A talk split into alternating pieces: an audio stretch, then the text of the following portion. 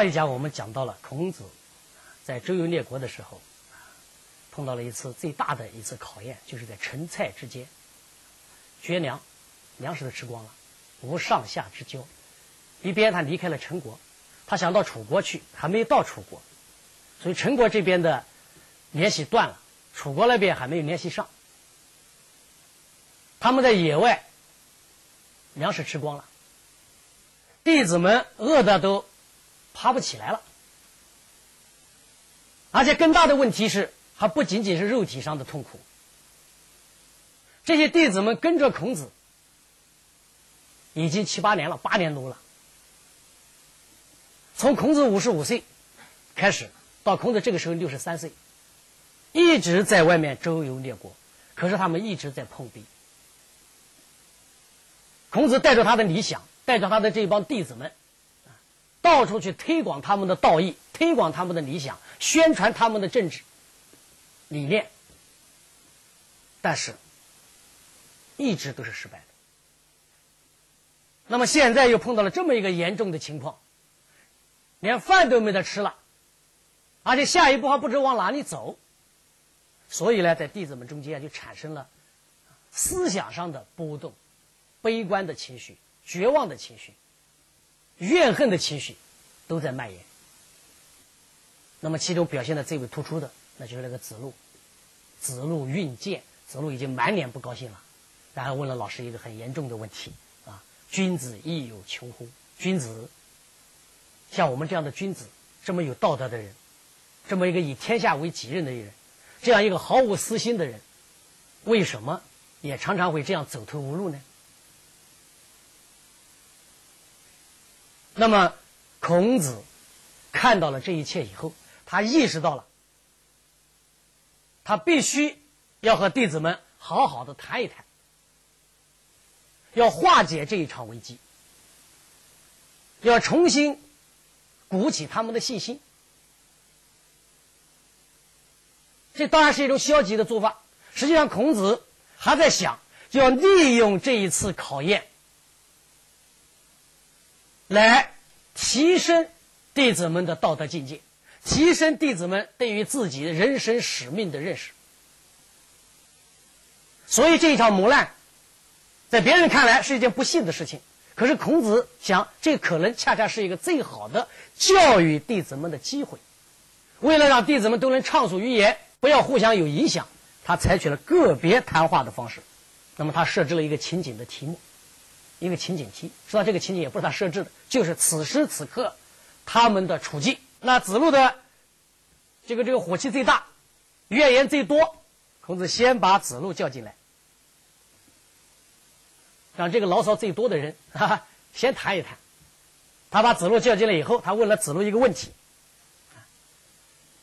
他说：“仲由啊，《诗经》上有那么两句诗，叫‘匪似飞虎，率彼旷野’。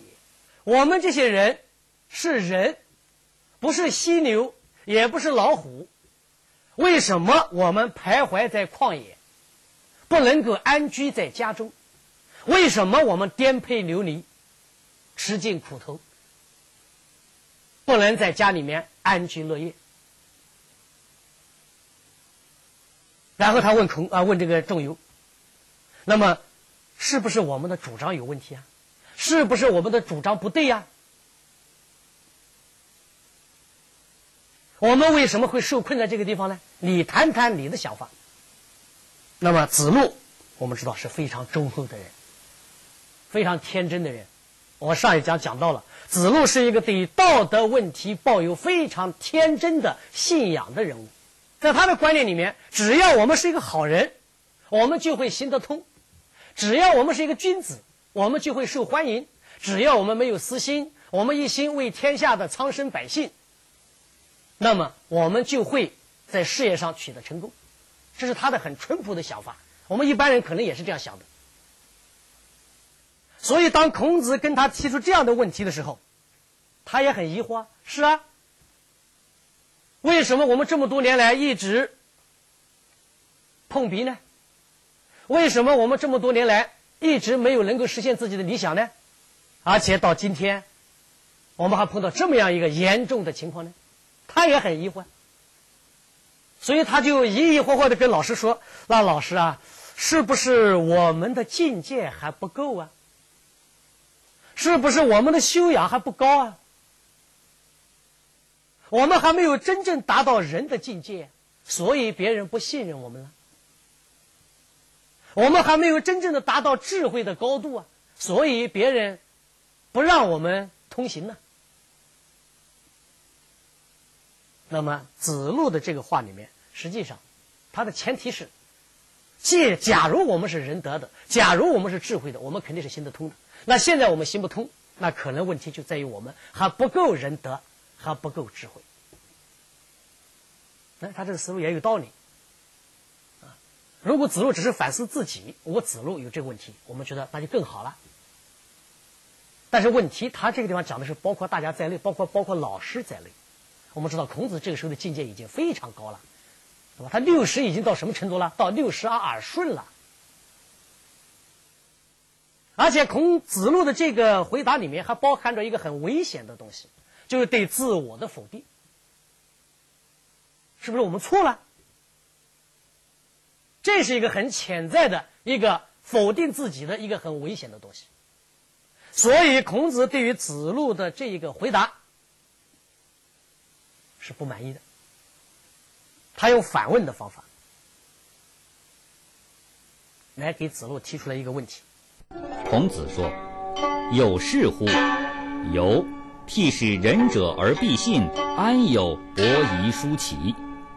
使智者而必行，安有王子比干？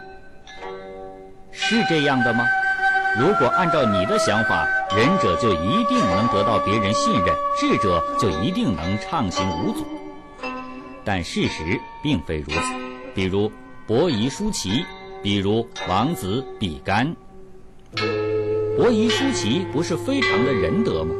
但他们是不是得到别人信任了呢？他们是不是畅行无阻了呢？恰恰相反，他们的人生结局非常悲惨。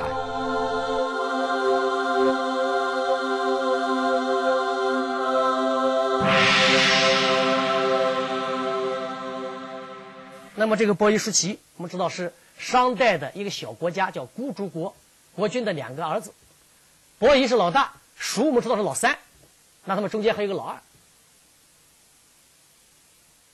那么这个叔齐呢，比较贤惠，比较有才干，所以他们的父亲啊，在死的时候很想让这个老三来接替国君的位置。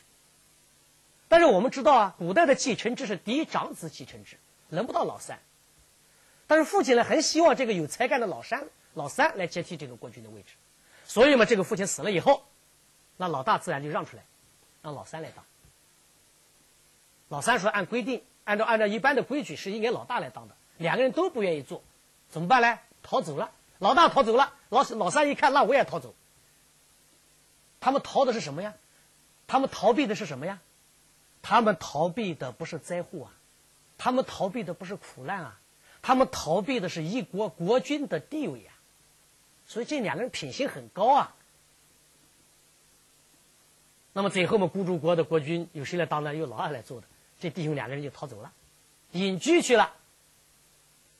然后他们听说西边有一个民族强大起来了，西边这个民族的首领周文王，周武王。对吧？道德很高，他们说：“那我们投奔他去吧。”可是他们还没有到那个地方，周文王死了。然后他们在路上碰到了周武王，周武王干什么呢？在马车车战车上载着他父亲的灵灵位，那个木头刻的那个啊，那个那个那个牌位，带着诸侯的大军造反了，要推翻商纣王了。那这这弟兄两个人一下子就把周文王啊这个周武王的马车的缰绳给拉住了，给周武王说了一番话，说你看你们的父亲死了你不去安葬，你这是不孝顺的。你们作为大臣现在去反叛国君，要杀了天子，造纣王的反，你这是不忠啊，你不忠不孝啊。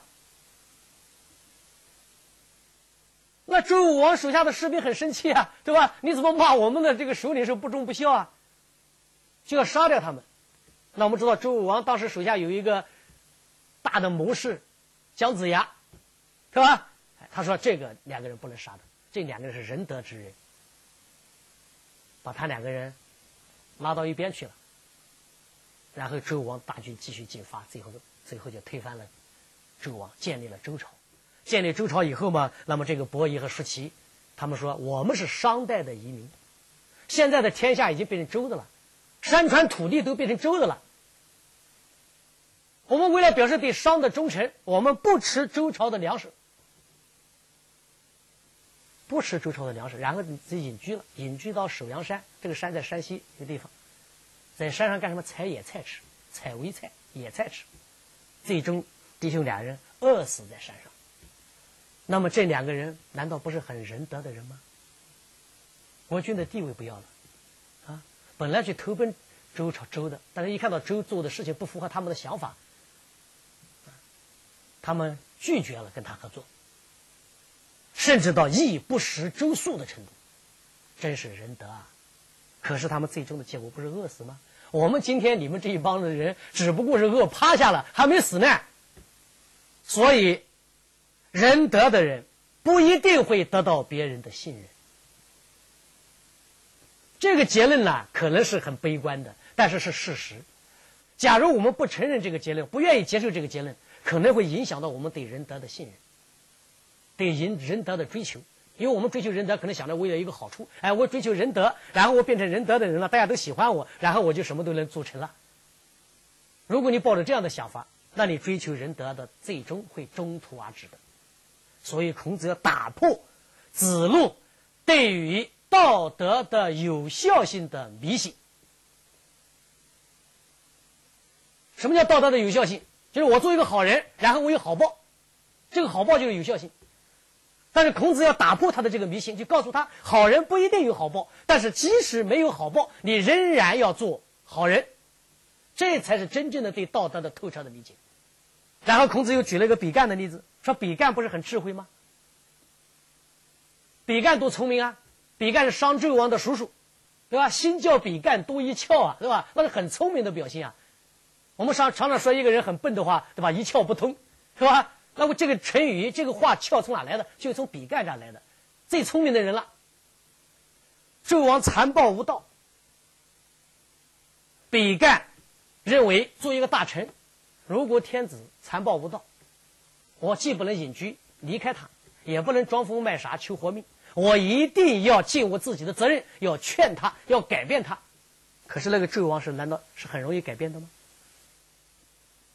最后的结果是纣王非常生气，然后跟比干说：“我听说圣人的心有七窍，这个地方的圣人就是聪明人、知识多的人。我想把你的胸膛破开，把你的心挖出来看一看，是不是真有七窍？”就把比干给杀了。你看，举了三个人：伯夷、叔齐，还有比干。伯夷、叔齐是仁者，比干是智者。仁者是饿死了，智者是被杀了。结论是什么？你有仁，你有智，但是你不一定有好下场。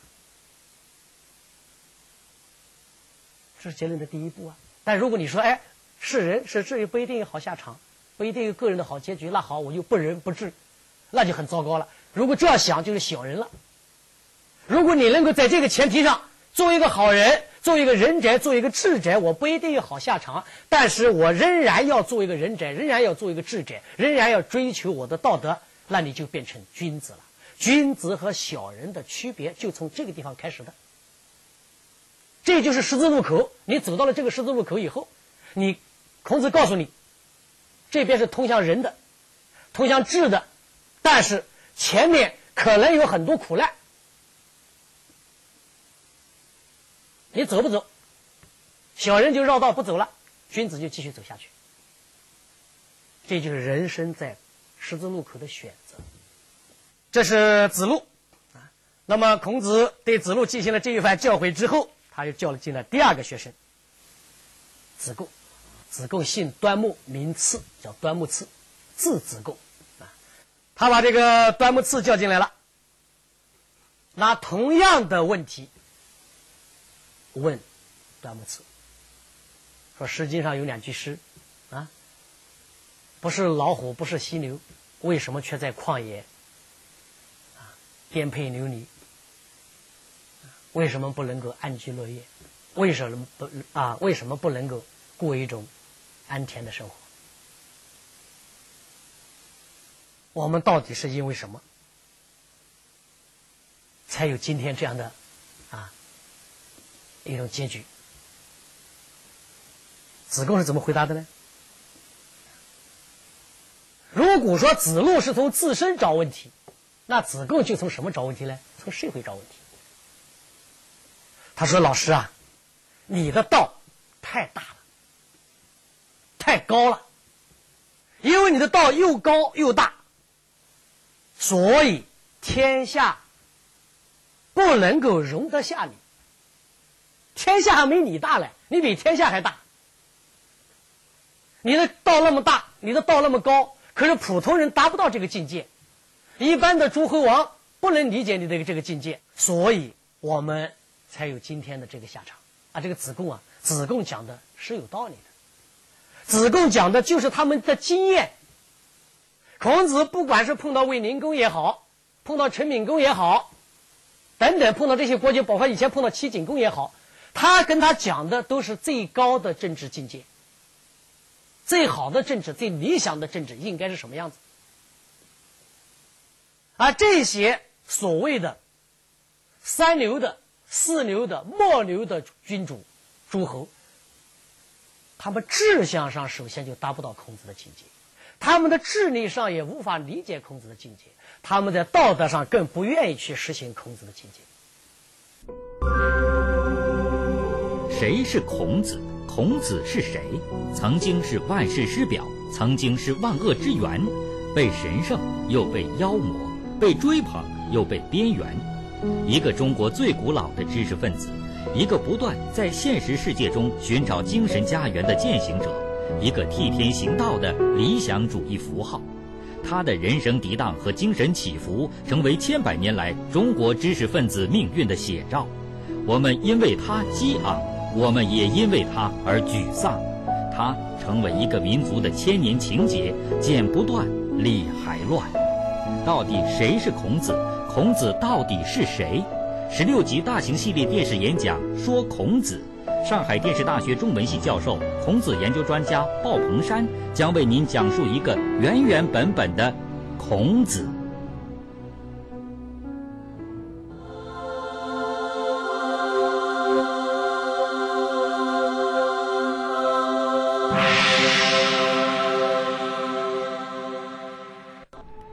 一个下等的君主。碰到一个最高的圣人，他们之间怎么能够融合呢？所以子贡说：“老师，你的道太高了，以至于天下无法容纳你。”的确是他们多年周游列国的经验总结。因此，子贡给孔子提出了一个建议：“老师，你能不能稍微把自己的道放低一点？这样别人可能就听从你。你现在的道。”太高了，别人够不着。那么从道德的和社会之间的这么样一种关系的角度来讲，我们说子贡讲的也是有道理的。道德标准如果太高，而社会的整体的道德水平又太低，那么这个很高的道德标准对社会的这个道德的这样的一种校正的作用和引导的作用呢，就减弱了。两点离得太远吗？对吧？我们知道物体之间也是这样，两个物体离得越远，两个之间的吸引力越小吗？但是，在孔子的时代，主要的问题不在这里。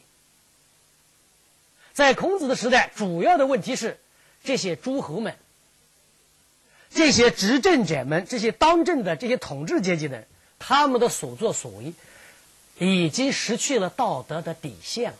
那些君主们已经到了什么程度呢？动不动就杀人，杀了人他就愉快，不杀人他就郁闷，所以他们已经在道德的底线之下了。所以，子贡这句话讲的话也是有问题的。他正确的发现了两者之间的距离太大，但是他错误的判断了什么呢？是我们的道太高，他没有认识到是诸侯们的，是这些统治阶级的道太低。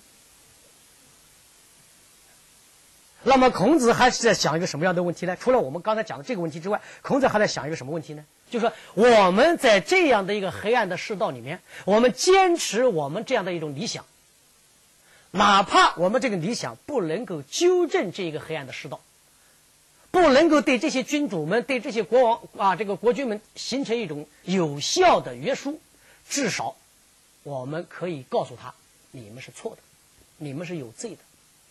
我可能不能约束你，但是从道义上讲，我可以指责你，我可以起诉你，我不承认你是对的，你是错的，我没法改变你，但是我告诉你你是错的。社会需要这样的东西啊，这叫什么？这就叫做价值判断。虽然我们有很多东西我们是无能为力的，但是我们不能说我们无能为力的东西它就是合理的，然后我们就认证这是对的，这是可以的，那我们这个人类就不会进步了。对我们有些不能够改变的一些腐败的现象啊，一些黑暗的现象啊，一些不合理的现象啊，我们可能一时不能改变它，但是我们一定要在理论上、在价值上一定要认认识到它是错的，然后我们才有机会去改变它。所以，孔子的很多的政治理想，确实对那个时代不构成实质性的有效的约束，但是，他对那个时代做了一个判断，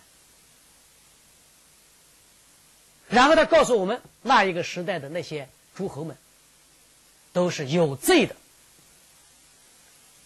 都是错的，这很重要啊！知识分子，他的价值。他的社会作用就在这个地方。知识分子不是要自己一定要拿着一把枪去冲上前线的，知识分子就是要告诉社会什么是对的，什么是错的，就要给社会提供一种价值判断的标准。孔子此时做的就是这样的工作。那么子贡说：“老师，你把标准降低一点，那降低一点，那我们还有什么价值了呢？”所以孔子对于子贡的话尤其的不满意。你对子路还不满意，对子路我们只是说你认识有问题，对子贡那就不光认识有问题了，你的志向有问题，你的境界有问题，所以他对子贡说了这样的话，他说你今天不想着提高自己的道德修养，不想着去提高自身的人格的境界。不想着坚持自己的道德理想，然后想尽量的去改变这个社会，你恰恰相反，你想的是和这个社会同流合污。端木赐啊，你的这个想法很危险啊，你的境界不高啊，你将来不会走得很远啊，这是个警告了。如果你一直这样，你不改变这种观点，你将来不会走得很远。你将来不会走得很高，你将来不会变得很大。